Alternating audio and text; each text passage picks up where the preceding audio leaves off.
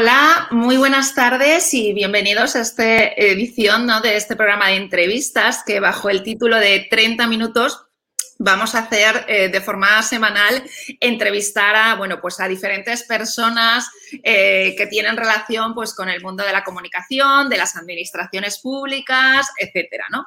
Hoy tenemos a un invitado de lujo que es eh, Borja Colón, que le voy a poner ya y que, se vea y ahora ya le vamos a, saludar. Hola Borja, ¿qué tal estás? ¿Cómo estás?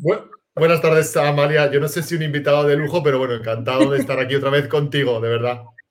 Bueno, eh, invitado de lujo y además eh, eh, gran amigo porque te presta siempre que te llamo, estás siempre dispuesto para poder hablar con nosotros y bueno, pues eso es, es de agradecer, ¿no?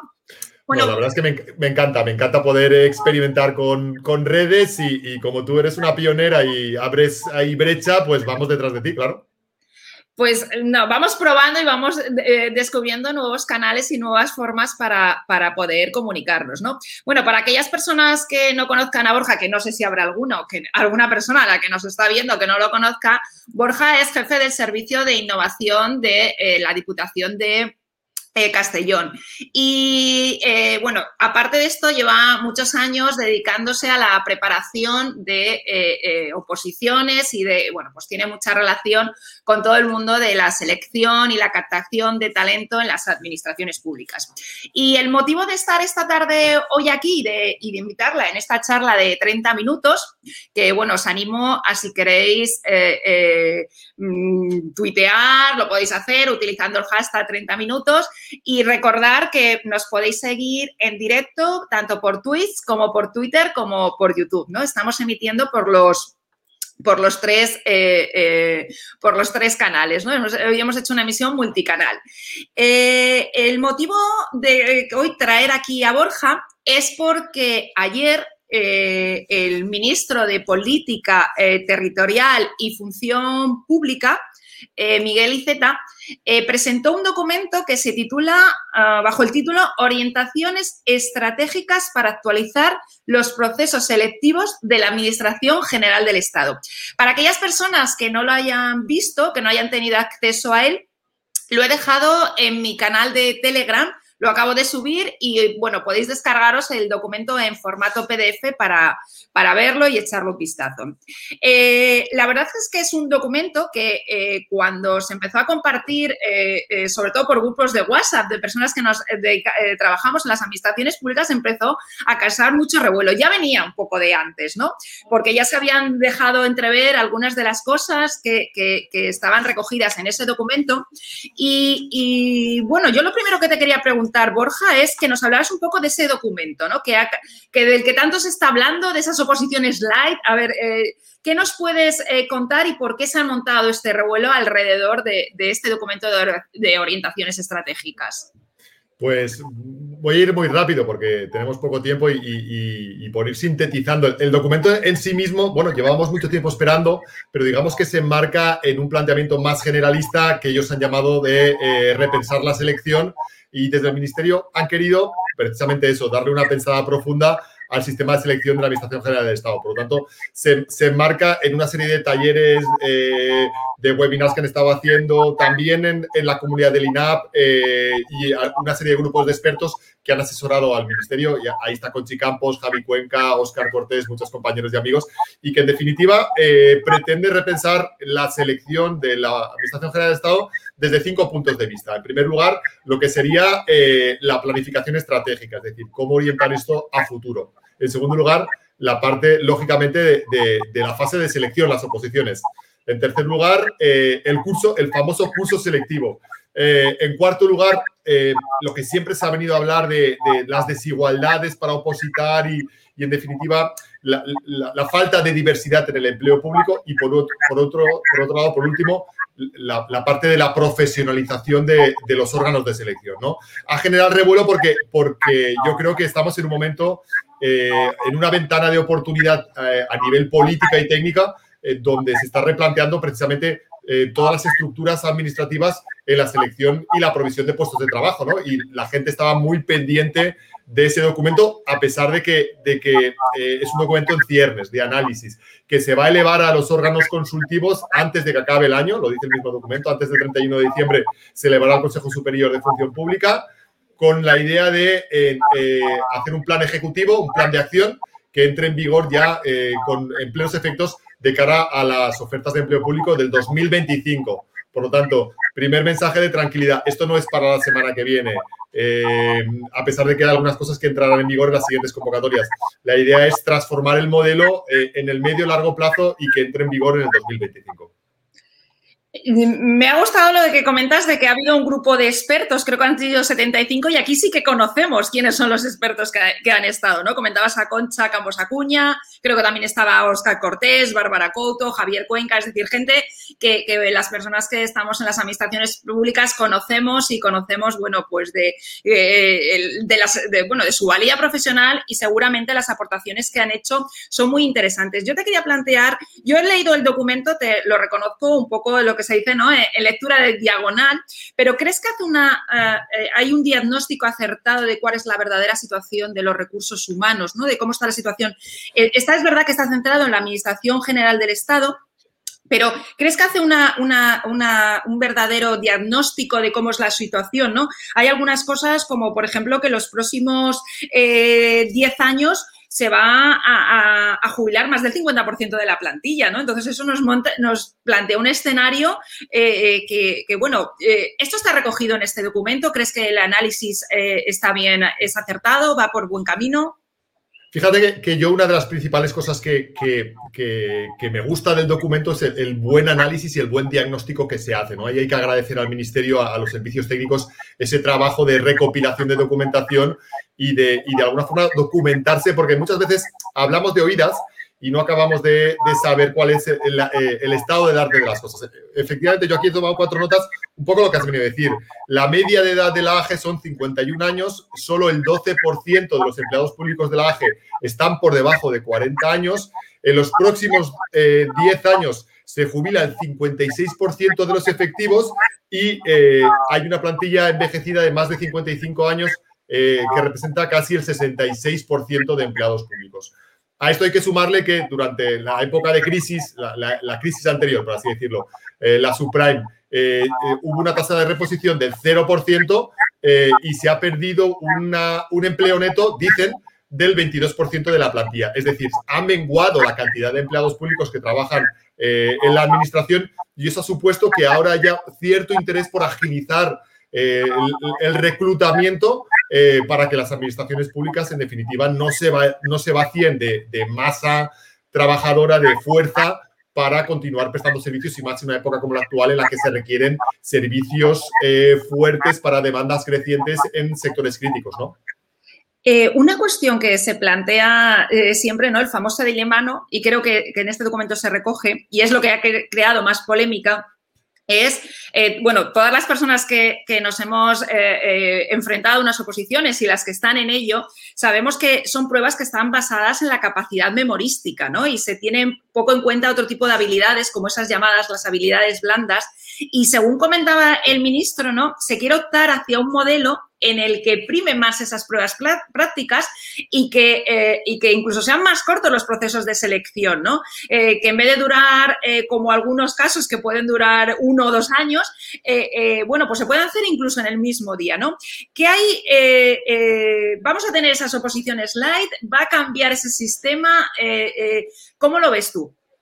Pues mira, ahí hay dos cosas, dos, dos cuestiones. La primera, el, tema de acelerar eh, el, proceso, sí que es cierto que es un proceso muchas veces largo, en el, diagnóstico se habla incluso de, plazos de, de, 600 y pico, 700 días para un procedimiento de un cuerpo superior, lo cual me parece bastante eh, dramático desde el punto de vista de la gestión, desde las necesidades de personal de, los departamentos que requieren eh, gente. Y, y, eso se pretende agilizar fusionando pruebas selectivas incluso cuando tengan carácter eliminatorio, haciéndolas eh, en un mismo día. Eso a mí no me parece mal, siempre y cuando eh, se avise con tiempo. Es decir, no hay nada peor que a un opositor decirle que le cambia la sistemática de las pruebas de un día a otro o de, un semestre incluso al otro. Es decir, no, no le veo problema a cambiar la sistemática en la relación de ejercicios, fusionando ejercicios, eh, si se avisa con tiempo de cara a, futuras ofertas de empleo público. Dicen que este viernes se convocan en torno a, a 10.000 y pico plazas y en estos ejercicios ya se fusionarán, o en estas convocatorias ya se fusionarán determinados ejercicios eh, y se celebrarán el mismo día.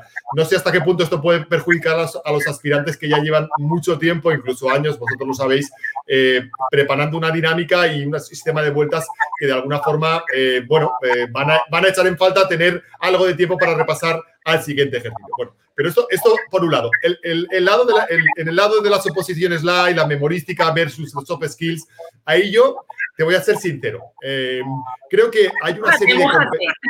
No, no, además, totalmente. Eh, yo creo que hay una serie de conocimientos teóricos eh, y me estoy refiriendo a lo que es la arquitectura institucional, me estoy refiriendo a lo que es la división de poderes, la constitución, el sistema jurídico administrativo, los contratos del sector público, los recursos humanos, es decir, esas materias core del sector público que esas hay que saberse sí o sí. Y, lamentablemente, quizá la forma más razonable de aprendérselas es a través de un procedimiento memorístico. Oye, se evalúa a través de un tipo test, se evalúa a través de un tipo de desarrollo, no sé cuál sería la sistemática para valorar el grado de conocimiento, pero lo que tengo muy claro es que alguien no puede incorporarse a la función pública sin saber cómo funciona el parlamentarismo español, las Cortes Generales, sin saber lo que es eh, un sistema de selección a diferencia de un sistema de provisión, sin saber lo que es un procedimiento negociado, sin saber lo que es eh, el régimen de los órganos colegiados, lo que es la firma y la identidad digital. Es decir, hay una serie de conocimientos teóricos, si queremos decirlos así, que hay que saberse sí o sí. ¿Por qué? Porque forman parte del ADN de nuestras instituciones. Ahora bien, hay muchos conocimientos que hasta ahora nos están eh, evaluando que tienen que ver más con las habilidades blandas, con las soft skills, que sí se podrían incorporar en otro tipo de ejercicios, más de carácter práctico, más de carácter analítico, eh, combinados con los conocimientos más memorísticos, pero que tendrían que complementar, evidentemente, a ese conocimiento teórico. Entonces, yo, yo, abogo por un modelo mixto, es decir, quizá rebajar la carga conceptual teórica y dejarla a lo que sería la arquitectura eh, institucional vinculada al derecho administrativo, lo que estoy diciendo, constitución, régimen jurídico, procedimiento administrativo, contratos, recursos humanos, y quizá poca cosa más, e incorporar otro tipo de valoraciones eh, vinculadas a competencias más blandas que estamos hablando. Pero ojo, yo te diría una cosa, es más, con esto de la pandemia me he dado cuenta que hace falta también una pasadita a todos los cuerpos y escalas, desde abogados del Estado hasta auxiliares administrativos, de cómo crear un canal en Slack, cómo crear una sesión en Zoom, cómo crear un tablero en Trello, cómo agendar a través de Teams una reunión, eh, cómo eh, abrir una sesión en, YouTube. Es decir, al final, ese tipo de herramientas que utilizamos, ya sean de software propietario o software libre, eh, todo el mundo tiene que saber hacerlas. Antiguamente examinaban de Word, tenías que hacer mecanografía o lo que fuera, pero ahora cualquiera tiene que ser capaz de lanzar una sesión de Zoom. Fíjate lo que te estoy diciendo. Y eso tendría que poderse incorporar en un proceso selectivo. Eh, eso está, genial, ¿no? Y es algo que tú y yo compartimos y hemos hablado eh, eh, en muchas ocasiones. Pero yo estoy pensando en los procesos de selección. claro, esto está planteado, este documento, en la Administración General del Estado, que sabemos que tiene pues medios para hacerlo. Pero yo me estoy, estoy pensando, o me viene a la cabeza ahora, los pequeños ayuntamientos, ¿no? Es decir, cuando se plantean las oposiciones, porque hay yo creo que uno de los problemas que hay es una disparidad eh, brutal entre los procesos de selección que se hacen en un ayuntamiento u otro, en cuanto a temario, en cuanto a procedimientos. Eh, eh, en un ayuntamiento te pueden pedir tales requisitos, en otro, es decir, se está trabajando o hay, porque me consta que tú estás en esos trabajos de eh, que se están haciendo eh, en el ministerio, en ese panel de expertos, eh, algo en la línea de homogenizar los procesos de oposiciones que hay en las administraciones locales, es decir, que, que al final sea lo mismo, vamos a poner en la situación en la Comunidad Valenciana, que te puedes examinar en un ayuntamiento de Alicante que en un ayuntamiento de, de, bueno, pues de Castellón, ¿no? Y si me apuras, incluso entre diferentes territorios nacionales, es decir, que uno entre y saque unas oposiciones, por vamos a suponer, de administrativo eh, eh, y que puedas ir a cualquier o puedas optar a cualquier sitio de España. Algo parecido a lo que pasa en el caso de la ¿no? de, educación, por ejemplo. ¿Esto podría ser viable o, es algo que queda muy lejos todavía? Esto no es que quede muy lejos, es que esto queda en el infinito y más allá. A ver, te explico un poco para que nos entendamos. Eh, el régimen jurídico de los empleados públicos es una competencia básica del Estado, que se ha regulado eh, desplegando el 149.118 de la Constitución y se ha desplegado a través de, ahora del texto refundido del Estatuto Básico de los Empleados Públicos. Con carácter básico se ha desplegado lo que es la arquitectura eh, jurídica del sistema de selección, provisión, situaciones y demás, pero luego las comunidades autónomas han desarrollado esa competencia, digamos, a su, a su medida, ¿no? Por ejemplo, la función Valencia, la Comunidad Valenciana aprobó hace apenas un mes su nueva ley de función pública. Eso significa que es cierto que la inercia apunta a que todas las administraciones públicas están tomando medidas por eh, darles una pasadita o modernizar sus sistemas de selección y provisión.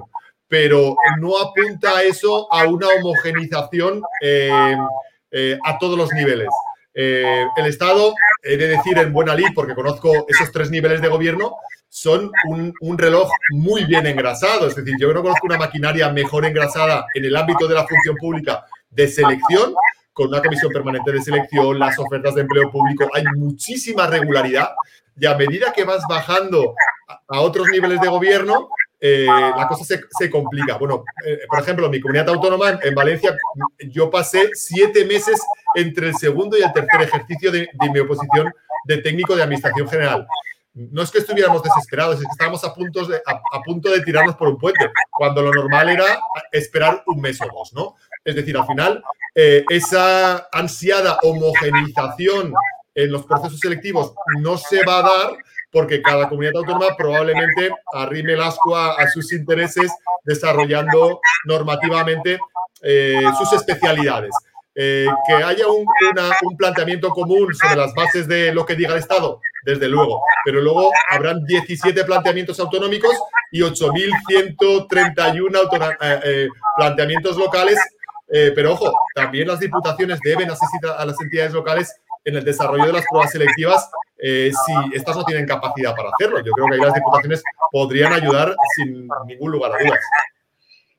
has comentado eh, una cuestión de que si habías tardado tanto tiempo ¿no? en las oposiciones, todos los que hemos participado en algunos procesos vemos que eh, eh, todos los procesos de, oposiciones son excesivamente largos. Aparece un dato, por ejemplo, que, en, los, del Cuerpo Superior de Sistemas y Tecnologías de la Información tardan 772 días.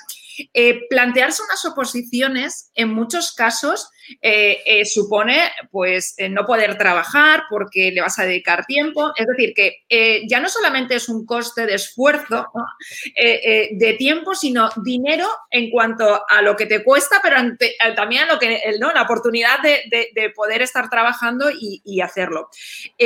por lo que puede a muchas personas decir, oye, mira, es que yo no puedo dedicarme a prepararme unas oposiciones, pues porque tengo que trabajar, porque tengo que, bueno, pues tengo hijos, tengo familia o tengo situación o no me lo puedo permitir. ¿Está recogido eh, eh, ese tipo de situaciones? Creo que la Generalitat salió hace unos años un tipo de beca para aquellos, pero eran solamente jóvenes, pero se contempla la posibilidad de ofrecer ayudas o becas para aquellas personas que eh, deciden opositar para la administración. Sí, la verdad es que yo creo que, esa es una apuesta decidida y, valiente y necesaria en la medida que al final eh, por ser una política de carácter estratégica de la propia Administración General de Estado, tiene un poco como obligación eh, romper barreras en favor de la igualdad y frente a las diversidades. Y ahí eh, el proyecto hace una apuesta decidida por, dice, implantar sistemas de apoyo, dice, que contribuyan a eliminar barreras socioeconómicas en la preparación de oposiciones. No se ha materializado, no se especifica de qué manera, Tú comentabas que, la Comunidad Valenciana fue pionera en ese sentido hace algunos años y este año creo que ha vuelto a salir a través de una serie de becas que ayudan con un importe de 500 euros a los aspirantes que, quisieran preparar las oposiciones. No me parece mal, la ayuda económica. También apunta a otra, otra cuestión que me parece mm, revolucionaria en, en, términos editoriales, como es eh, facilitar el temario, los materiales, los contenidos para que el opositor eh, estudie. Y esto quizá choque frontalmente contra los intereses de las academias, de los editoriales eh, y, de algunos preparadores que, preparan su propio material, pero me parece una apuesta decidida por el sector público, por la reutilización de la información y, yo creo que es el camino, ¿no? Por ejemplo, el, Boletín Oficial del Estado, eh, sabéis que tiene eh, sus códigos electrónicos disponibles para todo el mundo. Yo ya hace algunos años que le sugería a la gente del boletín por qué no nos permitían componer nuestros propios códigos electrónicos para que los opositores hicieran un elenco de su normativa y que se fuera actualizando a través de un sistema de alertas. Es decir, que hay muchos mecanismos para reducir esa brecha eh, económico-social, si se quiere, y permitir que una persona sin los recursos eh, o recursos suficientes pueda destinar uno, dos, incluso tres o cuatro años a preparar una posición muy ambiciosa, que al final se convierte en, un mecanismo de proselitismo que no ayuda a nadie, desde luego. Eh, este documento de, orientaciones estratégicas está, forma parte de un proyecto más amplio de captación de talento que según ha anunciado el Ministerio y comentó ayer en la rueda de prensa eh, el ministro, eh, se presentará antes de verano. Eh, esto está relacionado con esa atracción de talento hacia las administraciones públicas, ¿no? Quizás cuando hay unas situaciones de crisis económica, suele haber la tendencia que la gente se quiere refugiar ¿no? en, el, eh, empleo seguro, cosa que cuando hay eh, épocas de bonanza económica la gente opta más hacia el sector privado. ¿no? Entonces, ¿esto está dentro o está encuadrado todas estas estrategias que estamos viendo desde el Ministerio de Política Territorial y de Función Pública, atraer ese talento a las administraciones públicas? Sí, como, te decía al principio, eh, es un programa más ambicioso que han llamado de repensar la selección, donde está la parte de captación del talento, lo han llamado captación del talento, y de un tiempo aquí se están desarrollando eh, diferentes webinars, visitas a universidades, incluso yendo a ferias de empleo, eh, enseñando qué se hace en la función pública. Yo creo que eso es muy interesante porque no hemos sabido explicar personalmente ¿a qué nos dedicamos? Sí, bueno, al final uno sabe eh, que los funcionarios mueven papeles, ahora mueven archivos digitales, pero ¿qué hace un empleado público? Y sobre todo, eh, el abanico de posibilidades eh, que puede hacer. Tú te dedicas a temas de comunicación, yo me dedico a temas de transformación digital e innovación, pero hay gente que se dedica a muchísimas cosas en muchos cuerpos y escalas. Y eso hasta ahora era algo desconocido. Pero el tema de, la captación del talento, yo aquí voy a advertir un par de cuestiones que, que, que me apetece explayarme. La primera, eh, el tema del talento eh, hay que tener cuidado, porque yo, yo sí, yo quiero eh, captar mucho talento para que se incorpore a la administración pública. Pero ojo, junto con el talento, la gente tiene que venir con vocación de servicio público, porque no quiero gente muy talentosa que no acepte las reglas de juego, se siente identificado con, el servicio público, acepte los valores vinculados a, a las administraciones públicas. Es decir, que el talento es una de las condiciones de los nuevos empleados públicos, pero yo creo que al mismo nivel o incluso más es que los futuros empleados públicos traigan debajo el brazo una verdadera vocación de servicio público, ¿no? Porque digamos que al final estos trabajos, a pesar de lo que pudiera parecer, no son trabajos sencillos, eh, eh, sino trabajos muchas veces complejos, con mucha dedicación y que requieren un nivel de compromiso muy alto. Por lo tanto, yo diría que es importante captar gente talentosa en la calle, pero ojo, talentosa y comprometida. A mí no me sirve gente con mucho talento que vengan a la administración, y perdón la expresión a tocarse los huevos, que vengan a la administración comprometidas con lo público y si son talentosas, mejor. Primera cuestión. Y segunda cuestión, eh, quizá antes de mirar fuera a buscar talento, habría que remover un poco eh, las alfombras y descubrir el talento interno porque las administraciones públicas están plagadas de gente brillante, con una creatividad eh, desbordante, con un talento brillante y que por la lógica de la organización, la forma de, entender el sistema, las relaciones, eh, eh, no pueden prosperar y no pueden, de alguna forma, sacar todo su potencial. Por lo tanto, es importante traer talento de fuera, que esté comprometido, pero también identificar fuentes de talento interno que nos permitan eh, crecer como organizaciones premiando a la gente que ya está dentro, ¿no? Quiero decir que al final ese mensaje es un poco eh, complejo de vender dentro. Vamos a buscar talento, vamos a buscar talento. Ya, pero es que, escucha, eh, a tu lado tienes gente súper brillante. Claro, sí, tienes, tienes toda la razón.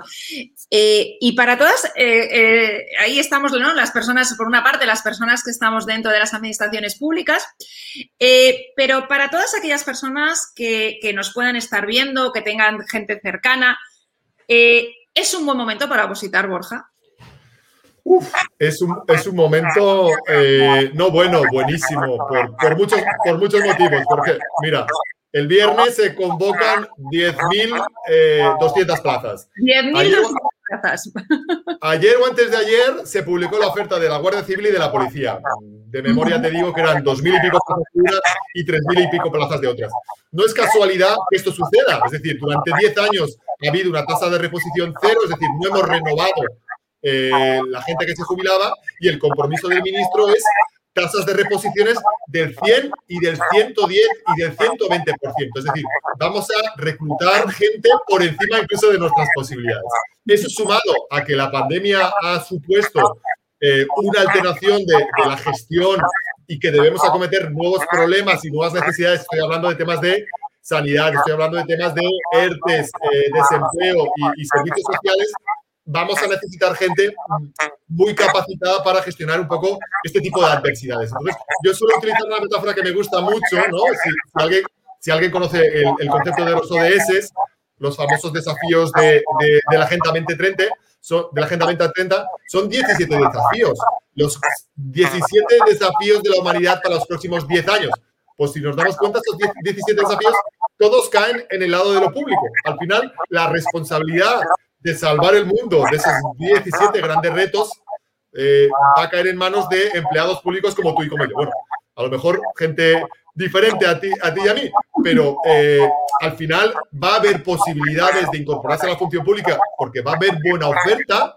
Vamos a incorporar gente eh, que, que, requieren un, un, grado de compromiso enorme y con una, una carrera profesional brillante y sobre todo para trabajar en cosas apasionantes eh, vinculadas con el desarrollo de, nuevos servicios, la incorporación de la tecnología y cuestiones, eh, yo creo que son súper interesantes eh, a nivel profesional, claro. Pues bueno, ya estamos llegando al final, ya ha pasado estos 30 minutos que, teníamos para compartir juntos y yo quería a ver si que terminar con un consejo para esas personas que ya están opositando, que, ven que, bueno, pues que tienen ahí cerca el examen. Eh, ¿Qué consejo le darías a, esas personas que están ya a punto de entrar en las administraciones públicas? Eh, no tanto durante la preparación, pero sí, ¿no? De cara a que vayan a entrar a formar parte de la función pública. Pues fíjate, es, muy difícil dar un consejo en estas circunstancias, pero yo ahora que me veo dentro, después de llevar ya muchos años dentro, me veía justo en, ese proceso selectivo. Yo estuve tres años dedicados en cuerpo y alma y muchas veces te cuestionabas si había sido una buena decisión, ¿no? Y, claro, pensás, joder, a estas alturas no sé si me lo tengo que plantear o no. Pues yo les diría que vale la pena, que merece mucho la pena el esfuerzo que hayan estado estudiando, un año, dos años, tres años, seis meses, el tiempo, porque se van a encontrar una organización eh, que les va a permitir, en la mayoría de los casos, desarrollar todas sus capacidades eh, eh, conocer a gente espectacular, viajar, moverse eh, y, explorar muchísimas posibilidades. Ojo, que la gente dirá, ay, es que tú has tenido mucha suerte porque te has movido, estás en un ambiente... Ya, pero yo no me considero una persona extremadamente brillante ni, ni, nada del otro mundo. Al final yo creo que es ganas, compromiso por lo público, saberse mover, tener muchos intereses por mejorar y, crecer profesionalmente. Por lo tanto, que continúen, a, pesar de que vean el horizonte un poco incierto con todos estos cambios, eh, es un momento. Yo hace poquito escribía un artículo un poco a la limón con Carles Ramió que decía algo así como a río revuelto ganancia de eh, funcionarios. Esto significa que en circunstancias de incertidumbre y de cambio eh, vamos a salir ganando, porque van a haber muchas oposiciones, se va a querer a mucho personal comprometido, eh, y es el momento de la gente que, ha estado esperando tanto tiempo tener el último empujón para entrar. Pues eh, Borja, tengo de que discrepo contigo, sí que eres una persona brillante y eres un reflejo ¿no? de, lo mejor que hay en las administraciones públicas. Quiero darte las gracias por haber estado estos 30 minutos hoy aquí con, eh, con nosotros, compartiendo tus primeras impresiones ¿no? de, de, bueno, pues todo este movimiento que parece que va a haber eh, en los cambios en los procesos de, de, oposiciones y la selección de personal para nuestras administraciones públicas. Y bueno, pues nada, darte las gracias por haber compartido este espacio. Y bueno, pues al resto de personas que nos están viendo, eh, la grabación quedará en Twitch durante 14 días, que es el tiempo que permanece, pero bueno, estará disponible en el canal de YouTube y en Twitter y también en el podcast.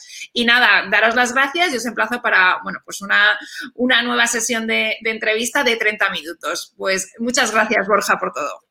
Gracias a ti, Amalia, por eh, darme la posibilidad de volver a hablar de oposiciones una vez más. Eh, un placer charlar contigo y ya sabéis dónde nos podemos encontrar en las redes eh, y en cualquier momento.